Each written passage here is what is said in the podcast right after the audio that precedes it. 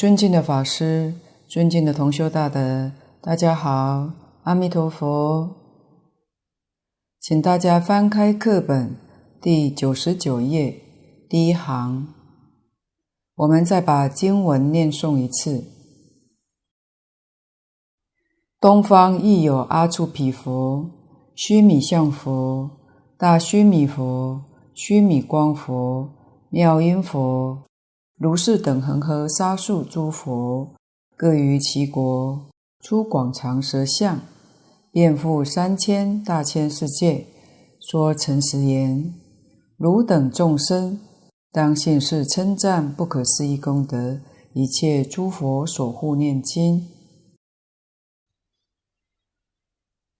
上一回这段经文，消文上我们讲到称赞不可思议功德。今天接着从一切诸佛所护念经讲起。这句一切诸佛所护念经，真正更是不可思议。这部经典，这个法门，是一切诸佛所宣扬的，一切诸佛所演说的，在中国、日本都相信善导大师。是阿弥陀佛化身来的，那么善导大师所说的话，就是阿弥陀佛直接为我们宣说的。他说：“如来所以兴出世，为说弥陀本愿海。”这两句话的意思，如来是佛，佛出现在这个世间。为什么呢？就为了一件事情，《法华经》上讲一大事因缘，佛为一大事因缘出现于世。到底什么大事？没有说清楚，但是善导大师为我们讲清楚了。就是把西方极乐净土介绍给我们，这的确是一大事因缘。既然如此，释迦牟尼佛一生就讲净土三经就够了，又何必要讲那么多经典呢？说那么多法门呢？这是佛的大慈大悲。因为这个法门，它所接引的对象是成佛的人。蕅益大师在要解前面讲得好，是成佛的机缘成熟了，佛才为我们讲这一部经。这不是为菩萨说的，也不是为阿罗汉、辟支佛说的。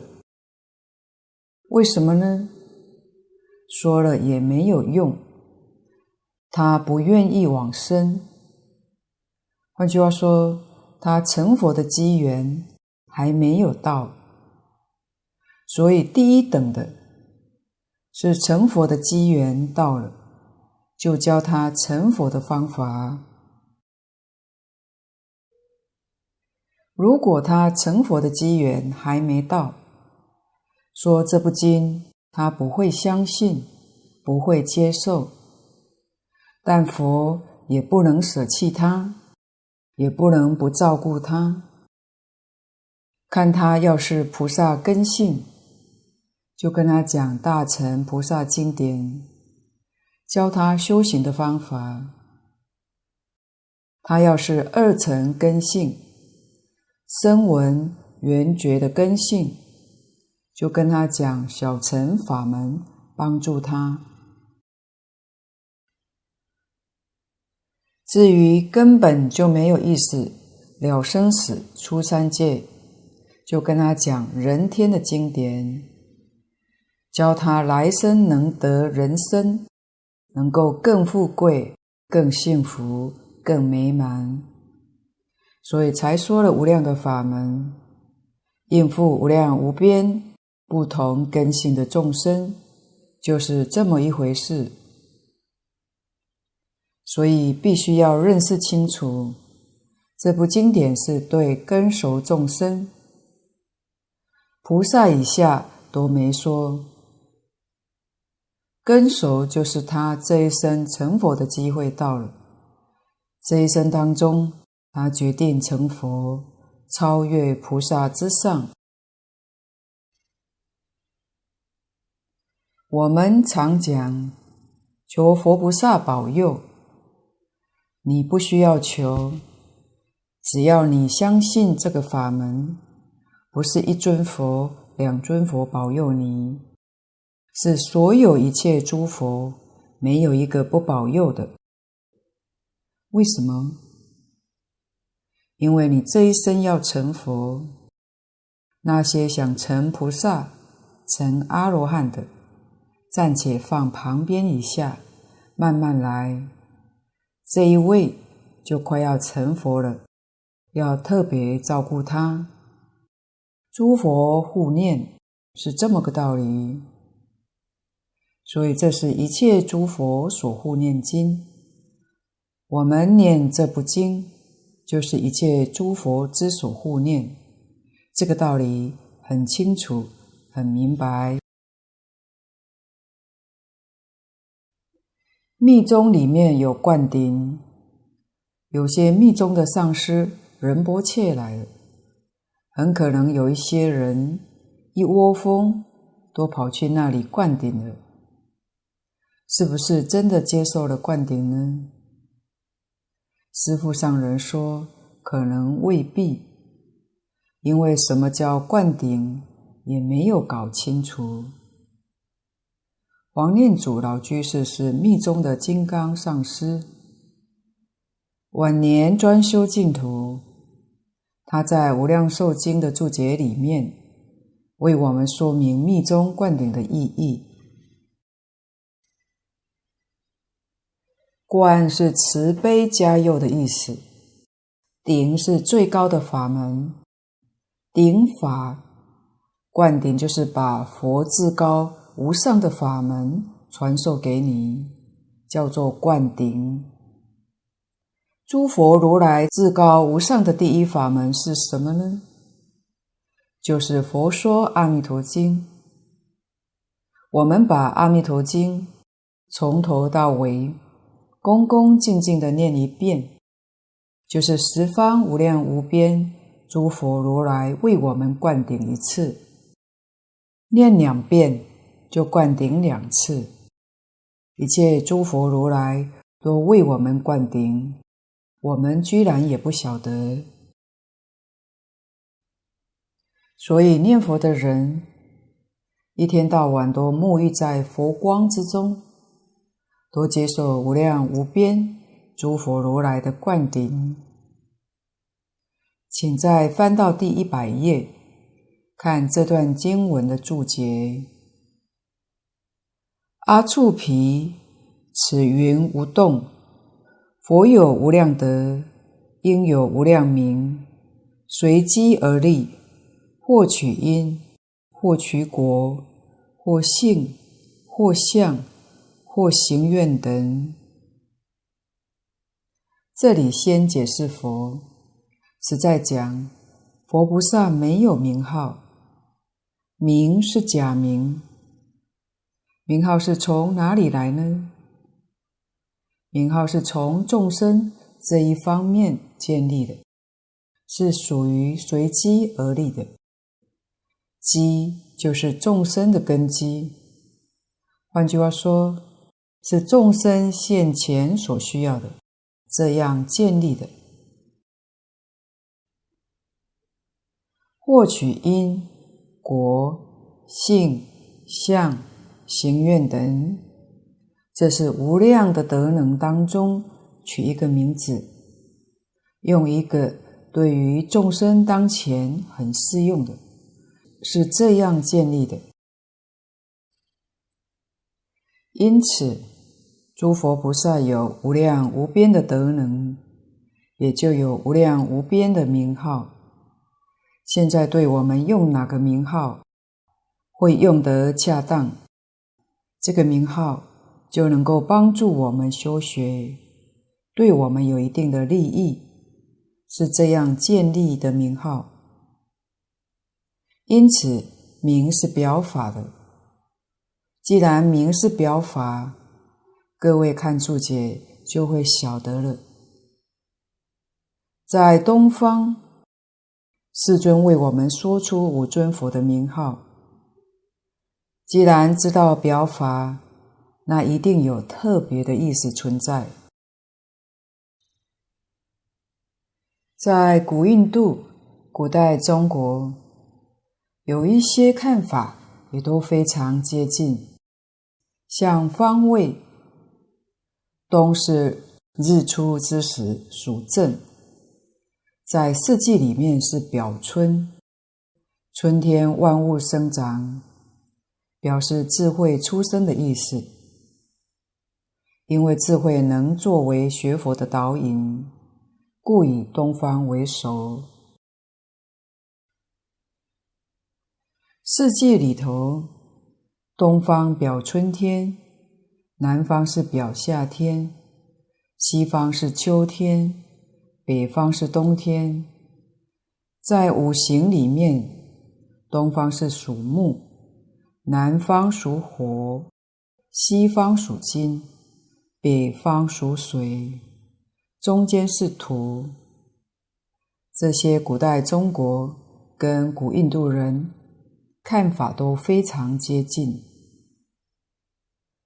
这五尊佛的名字，就是代表法门修学的根本。表法代表这个意思。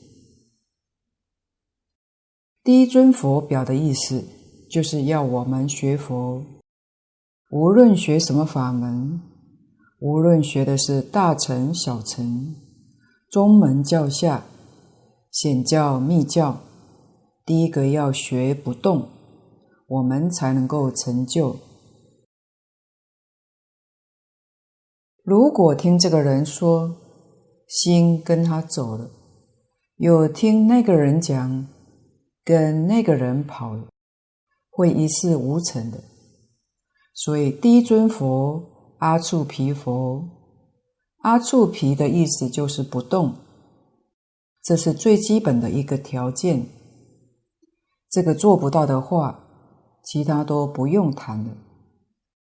阿处毗翻作不动，佛翻作觉，在世间法讲，就是不为八风所动。世间人常讲八风吹不动，才有资格入佛门学佛法。单单八风吹不动还不行。因为八风是世间法，世间的名闻利养，这些五欲六尘属于八风里面。这个东西不动心，还要更进一步，不为其他法门所动。佛法的法门很多，宗派很多，想要学哪一个，就专心去学，才会有成就。学禅就专心参究。你想参禅，听到讲经说法不错，也想去学讲经，那你的禅完了。听到某个人念咒，学密也不错，跟他去学咒，这样都不能成功。修学法门一定是要一门深入。才能成就。其他法门固然好，我们赞叹它，但不去学它，心不动摇，自己死心塌地在一个法门上，一门深入。善导大师曾说过：如果求解，可以多学几个法门。多学一些经典，为什么呢？是为了求解。但是行门修行上，决定是要一门深入，长期熏修，不可以同时学两个法门。这就是不动，所代表的意义。像《华严经》，善财童子五十三参，五十三位善知识都是表法的，代表什么呢？就是代表社会上的各行各业，男女老少，是我们每天可以接触的。这就是五十三位善知识。你接触的面广大，你对他们都能够了解，那你是充满了智慧。可是自己修行上要一门深入。不能被他们所动摇。善财童子修什么法门呢？善财是老实念佛，求生净土。参学第一个老师德云比丘是一位出家人。五十三位善知识当中，只有五位出家人，其他通通是在家居士。第一位老师德云比丘教他的是念佛法门，这是先入为主，是他的主修。此后，他每参访一位善知识，怎么样呢？练得礼辞，练得就是很感谢你，向你告辞，告辞就是不学你的法门。我还是老实念佛，一直到最后，第五十三位是普贤菩萨。普贤菩萨是以十大愿王到西方极乐世界去了。第一个是开始念佛，最后一个是圆满送他到西方极乐世界去。善财童子修的就是念佛法门。一生成就，没有到第二生，是一生成佛。这是根所的众生，他是各宗各教、世间各行各业，他通通都接触了，通通都明了了。但是自己修学的法门上没有障碍，决定不为其他法门所动摇。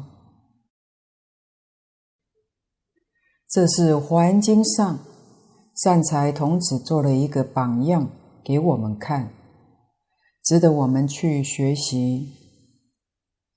所以，我们能够不为世出世间一切法所动摇，才能成就自他功德庄严。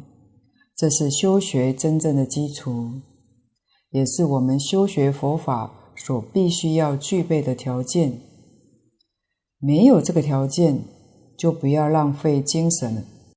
为什么呢？会学不成的。在《高僧传》里面可以看到，古来祖师大德发现可以造就的人才，用什么方法来教他呢？首先用种种的方法来折磨他，看他动不动心，有没有耐心，有没有毅力，到他受不了，走了就算了，不能成就的。百般折磨还是不动心，他还是忍得住，这个人就会是大器，能成就。所以菩萨修学的纲领。第一个是布施，布施就是放下；第二个是忍辱。仔细观察古来祖师大德教人，手段方法巧妙各不同，实际上就是一个布施，一个忍辱，教你放下，教你忍耐。这个不动，也就是这个意思。能把世出世间法通通放下，就不会被其他动摇。一心专修这个法门，这就是忍辱，能忍受得了一个法门，其他的通通放下，通通舍弃，还是这个意思。所以这尊佛是第一个，第一个就是学佛要具足的条件。下面三尊佛：须弥相佛、大须弥佛、须弥光佛。这三尊佛都用须弥做名号，这是比喻。在我们娑婆世界最高的山叫须弥山，但是须弥山不在我们地球上，这个我们也要知道。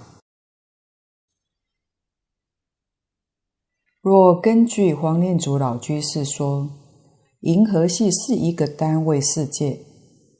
银河系的中心，现在天文学家叫黑洞。黄老居士说，黑洞就是须弥山，所有一切星球都围绕着它转，它是一个世界的中心点。在佛法里面叫做妙高山，经上常常用它来比喻法身。比喻本体，所以这三个须弥就是比喻自己本人，法身、报身、应化身，就是三身一体。因为三个都用须弥，这是一体三身，三身一体。这三尊佛的第一个须弥相佛。像是相好光明，佛的相好光明，九法界众生都仰慕的，这是讲报身。其次，大须弥佛，大是称赞的词，像《华严经》称为“大方广佛华严经”，大不是大小的大，是赞美的意思。因为在赞美里面找不到词句，不得已就用一个大来赞叹。这是赞叹我们心性法身离体，心性不可思议。现在哲学家称为宇宙万有的本体，佛法里面叫它做法身。法身就是一切万法。都是从他而生，都是由他变现出来的，这是表法身。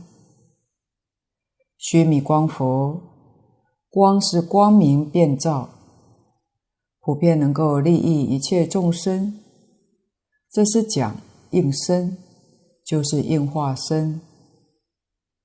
就像普门品里面说的，观世音菩萨。哪个地方有求，观音菩萨立刻就感应。应以佛身而得度者，菩萨就现佛身去度他；应以居士身得度者，他就现居士身去度他。随类化身，这是光明遍照的意思。这个三身，法身、报身。应化身是学佛人所希求的，这是讲成佛。成佛就是成就这三身。换句话说，在东方第一个方向，首先学佛应该具备的条件，应有的态度就是不动。接着把我们学佛的目标说出来，我们所求所证的说了出来。东方末后这尊佛叫妙音佛，这是第五尊。妙音佛是把我们修学的方法说出来，这是净土中念佛求生西方净土的目标方法，这不是其他宗的。可见得信愿持名是直接求证法身、报身、应身，是直接求成佛的法门。直接成佛的方法是什么呢？就是妙音。妙音是什么呢？南无阿弥陀佛，这个名号叫妙音。十方三世九法界众生，都是用这个方法往生极乐净土，不退成佛。所以这一句名号是妙音，就是教你执持名号。所以妙音佛是表修学方法的根本，就是一心称念南无阿弥陀佛。名号功德前面都说过了，这一声名号真正不可思议，里面具足三学。三学是戒定慧，具足三宝，三宝是觉正净，也具足三资粮，三资粮是信愿行。换句话说，十方一切诸佛如来所说的无量无边法门，都在这一句名号之中，都不能超出这一句名号。这个名号是妙音，名号功德不可思议，这是东方五尊佛所代表的意思，我们不能把它忽略掉了。底下虽举一语，能具四悉，随一一名，显所全德，劫寿说之。不能悉也。一语就是佛有无量名号，只取一个，还是圆满的具足四悉檀。后面这句随一一名，贤所全德，劫寿说之，不能悉也。这是说佛的名号，每个德号。如果要细说，说一劫，说无量寿，都说之不尽，里面的含义太丰富了。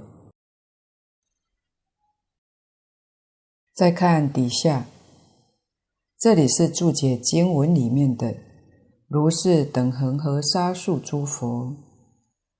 看注解：“东方虚空不可尽，世界亦不可尽。”世界不可尽，诸事诸佛亦不可尽，略举恒河沙而。尽就是没有办法计算，这是说东方虚空是不可穷尽的。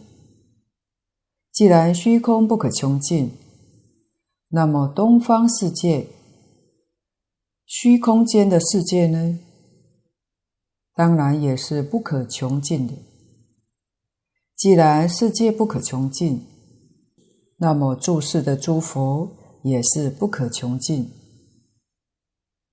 因为每一个世界都有一尊佛而为化足，可见得恒河沙是略举，恒河沙不会跟佛的数目相同，相差悬殊还是很大的。此等诸佛各出广长舌劝信此经，而众生犹不生信，顽冥极疑。这是蕅益大师的感叹。你看，一切诸佛都劝你，还是不相信，还是有怀疑，那有什么办法呢？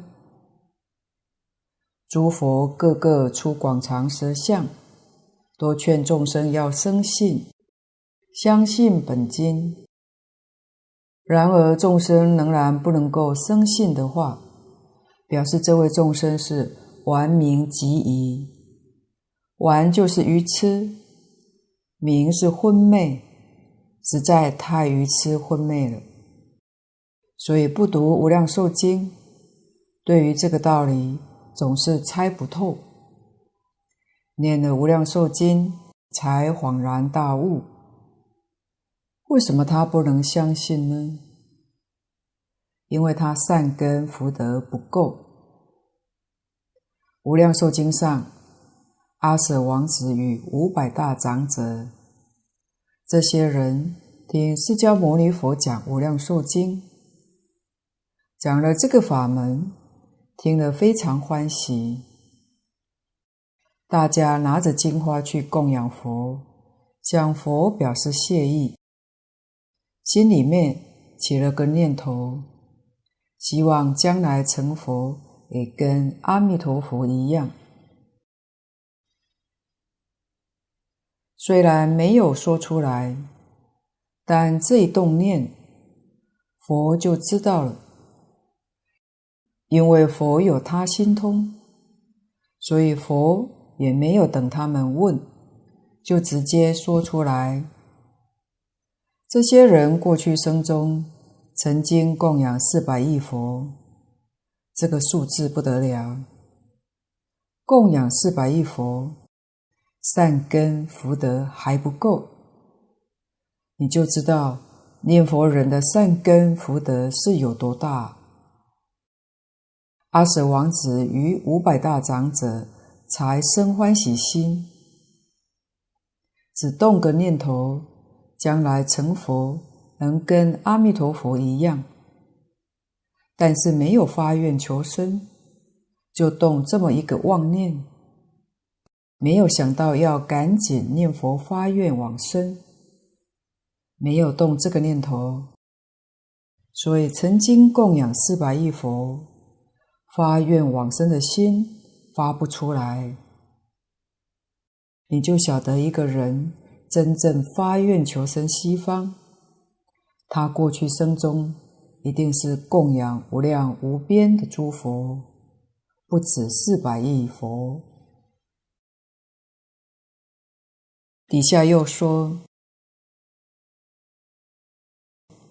常人三世不忘语，舌能自鼻。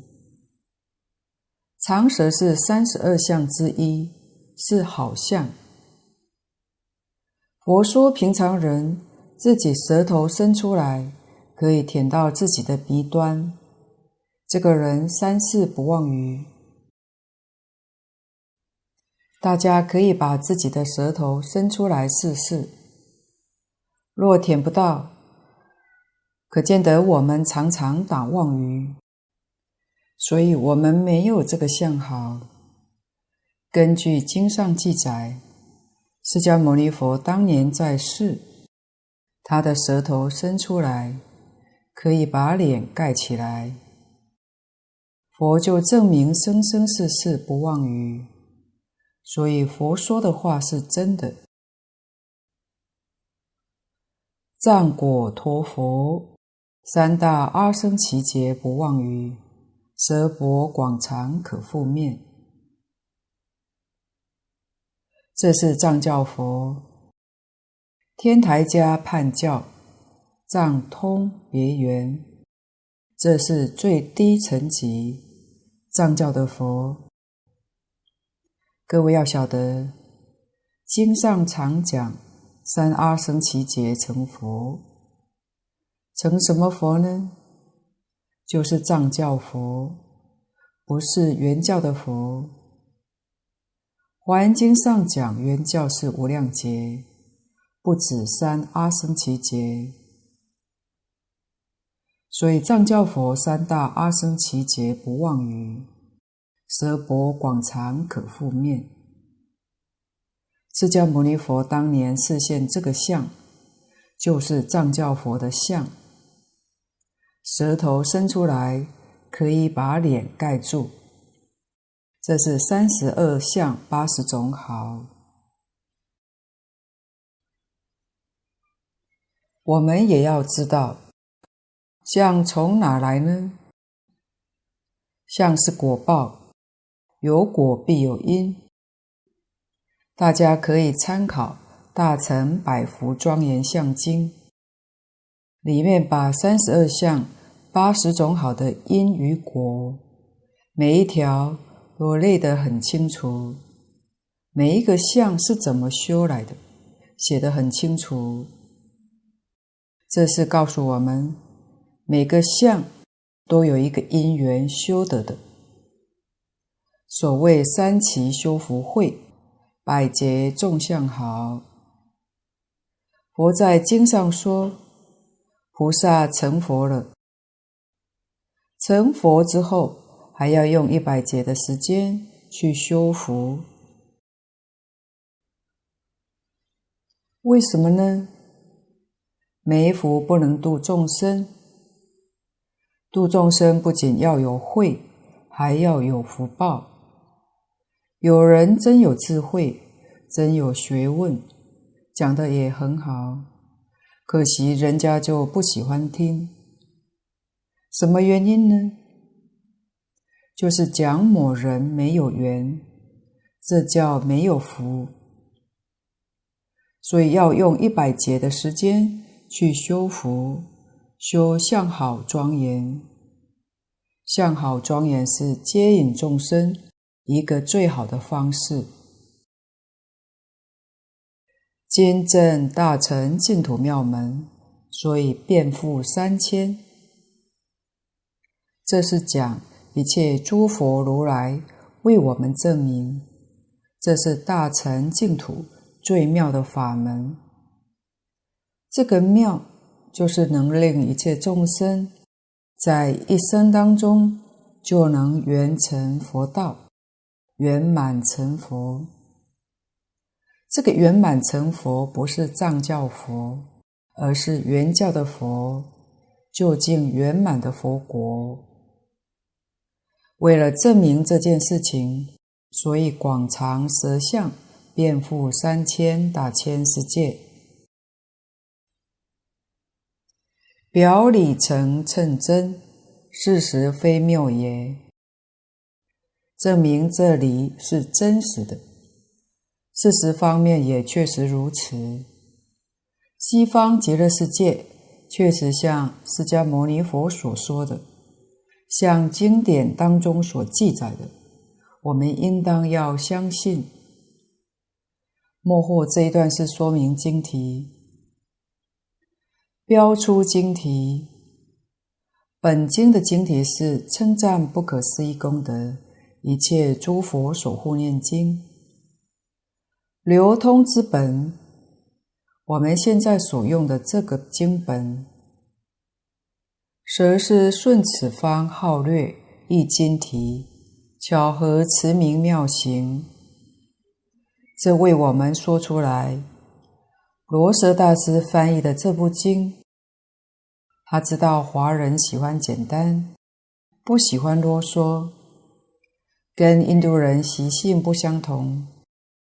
印度人喜欢啰嗦，所以在言语或在文章上的要求是简要详明。古时候这个标准。要求要简单，要扼要，也要详细明白。简单扼要，如果不详细、不明白也不行。这是中国自古以来的语言文字标准。换句话说，他用十句话才说得清楚。你能够一句话就讲清楚，那你就叫高明。罗什大师顺从我们这一方的标准，就是所好这个标准，好略，所以就用《佛说阿弥陀经》当经题。这个名称简单，原来的经题称赞不可思议功德，一切诸佛守护念经，太长也太多了。罗什大师用这个佛的名号作为经题，所以巧合词名妙行。因为这部经教我们修行的方法，就是一心执持名号，就是教我们一心称念阿弥陀佛。所以他老人家干脆就用阿弥陀佛的名号作为经题。藏师亦云称赞净土佛摄受经，文有详略，亦无增减。阿弥陀经有两种译本，除了罗什大师译本之外，玄奘大师也有翻译，但是玄奘大师这个译本不流行，念的人很少。为什么少呢？玄奘大师的译本，他译的较繁琐啰嗦，翻译的文法又是外国的文法。我们念起来不太顺口，不习惯，没有罗什大师的译本这样的畅通，念起来很舒服。所以流通的本子，自古以来都流通罗什大师的本子最多，就连玄奘大师跟他的弟子都不例外。这一点我们不能不赞叹。不能不佩服，佩服他大公无私，真正是为法不为人。玄奘大师的传法弟子窥基法师，他是中国法相唯识宗的开山祖师。法相唯识是玄奘大师从印度带回来的，翻成中文。但是他并没有建立宗派，成为一个宗派是在他徒弟手上建立的，所以窥基大师是第一代祖师。他曾为《阿弥陀经》做了一个注解，叫《阿弥陀经通赞书》，所用的本子是鸠摩罗什大师的译本。他并没有用他老师的本子。要是照现代人来说，什么都讲人情，自己的师傅翻译并不比罗什大师差，别人不流通，至少做徒弟的应该要有责任流通。可是人家不这么想，罗什大师翻译的好。既然已经流通到全国，就不需要再多事了。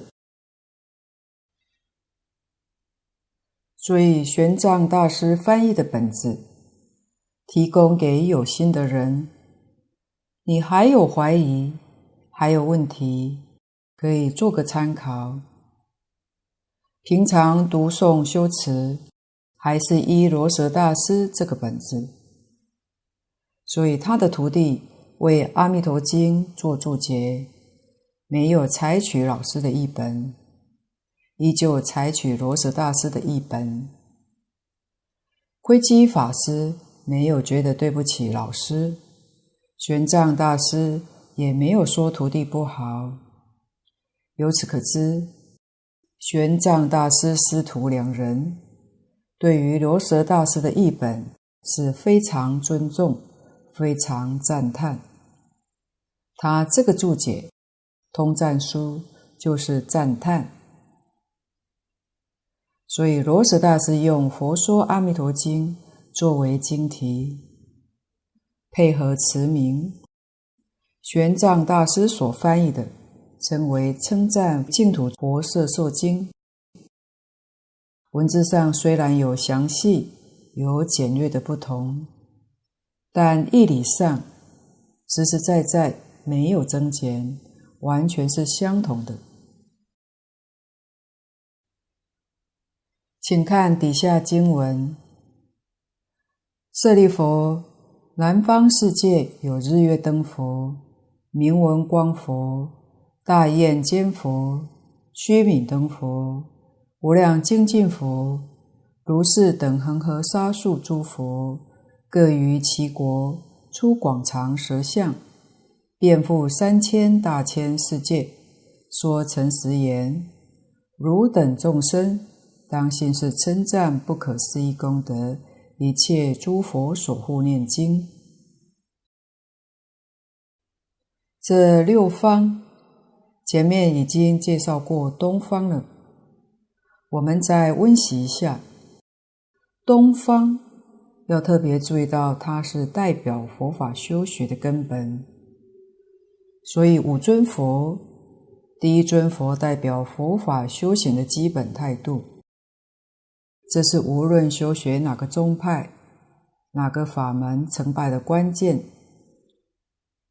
看到许多同修，甚至包括我们自己，不能说不用功，但是谈不上成就。原因在哪里呢？我们的心是浮动的。完全定不下来。换句话说，就是古德所说的“心为境转”，境界外面的环境千变万化，我们的心随着外头境界起伏，这样的心是无法修道的。在佛法里头，任何一个法门都不能成功的。所以，地尊佛就是不动佛，教我们要做到，在任何境界，顺境、逆境，先要学不动心。有了这个基础、这个条件，修学才有成功的指望。接下来的三尊佛是把修学的目标提出来。这个目标非常纯正，也就是一定要证得圆满的三身：法身、报身、应化身。第五尊是提供本宗修行的基本方法，就是持名念佛。以下我们开始讲南方。南方属火，是光明之象，光明代表智慧。所以，南方的五尊佛是表修慧。有许多人对于净土宗有一些误会，认为净土宗充其量有一点定，因为经上有讲到一心不乱，有一点定，但是没有慧，总觉得这个法门好像不修慧。殊不知这一句阿弥陀佛，不但包括戒定慧，而且是无上的智慧。南方第一尊佛叫日月灯佛，日是白天太阳，晚上有月亮，这都是象征着光明遍照。日月照不到的地方有灯，所以用日月灯。就是光明遍照，没有照不到的地方，通通都照到了。这个用来代表我们自性本具圆满的般若智慧，圆融无碍，无所不照。用普通话来说，这是究竟圆满的智慧。宇宙人生，过去、现在、未来。没有一样不知道，没有一样不明了，这是佛法里面所求的。所以佛法求的是究竟圆满的智慧，在此用日月灯佛来代表。第二尊明文光佛，明文现代人称为知名度，某人知名度很高。提起来没有人不认识的，叫明文。一个修行人真正用功，所谓实至名归，不需要去求虚名，到自己真正有德性、有学问、有修持，自然名闻就远播，这是小有名气了。可是我们也要知道，名能害人。名利都能害人，如果没有智慧，往往就会迷掉了。迷在名利里面，这一迷就一定堕落。所以在修行这个阶段当中，自己要有智慧。明文光，光就是有智慧，能将名闻利养的祸害。照得清清楚楚、明明白白。换句话说，自己必须远离名利，才不受其害，才能把功夫不断地向上提升。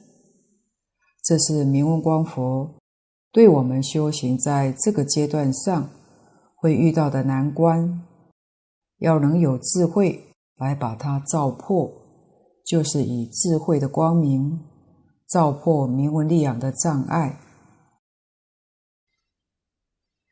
第三尊大焰尖佛，焰是火焰，肩是肩膀，两个肩膀，火焰也就是光明，智慧光明，表示突破了名利这一关，自己修学功夫必然向上提升。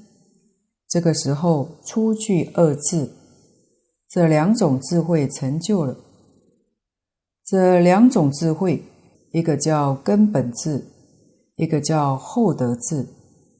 这两种智慧成就，就表示两个肩膀，也叫实智，也叫全智。这两种智慧现前，就可以教化众生，帮助诸佛菩萨弘法利生。根本智叫实智，这是智慧的本体。后得智叫全智，权巧方便，就是智慧的作用。般若经上说：“般若无知，无所不知。”根本智是无知，后得智是无所不知。我们今天这两种智慧，恐怕都没有，有的是妄想分别。我们要知道，智慧是要从定当中得到的，从大定当中得到。真正要求智慧，在佛法里，无论是哪一宗、哪一派，遇到真正的善知识教导你，大概遇到了，你可能也不相信，不会接受。什么原因呢？真正的善知识会教你先求无知，这是真智慧。就像禅宗六祖所讲的：“本来无一物，你有知见就错误了。有知见叫邪知邪见，没有正智。正智是本性里头本具的般若智慧，所以自性般若起作用。”是无所不知，这个不需要学，叫做自然智、无师智，不需要老师教的，这是自性本具的圆满智慧。现代人学佛，跟佛陀教学的方法、理论恰恰相反，一开始就希望自己知道越多越好，样样都要学。样样都要知道，结果还是有所不知。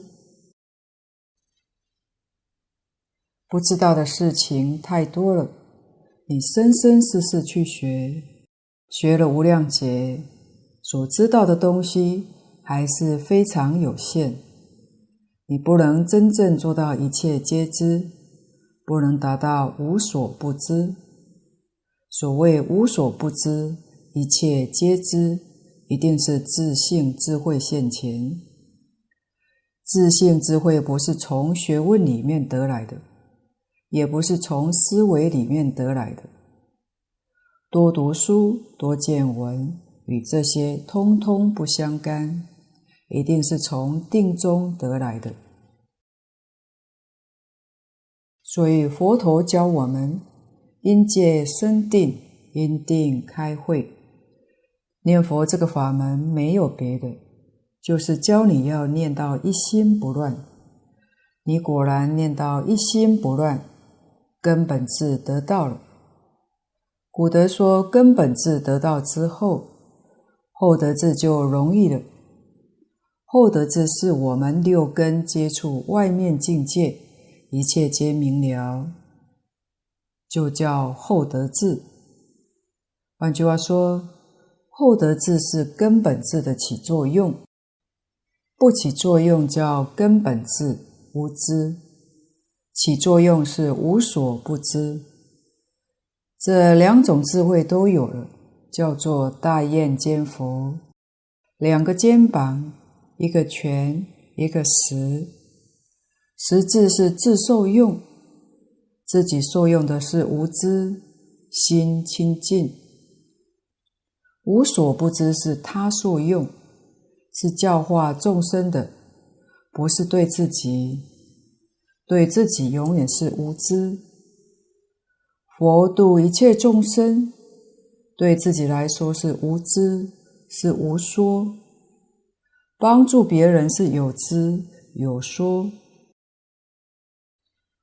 一天到晚讲经说法，是无说而说，说而无说。无说是这边的。说是那边的，这边是自受用，那便是他受用，自己永远在清净寂灭的境界里，帮助众生和光同尘，活活泼泼，他才能教化一切众生。这是两种智慧的作用。佛门常说，续佛慧命。弘法利身，没有这两种智慧是做不到的。虽然有慈悲心，慈悲心不管用；没有智慧，慈悲心是没有办法利益众生，甚至于都不能够利益自己。今天的分享报告先到此地，不妥之处，恳请诸位大德同修不吝指教。谢谢大家，感恩阿弥陀佛。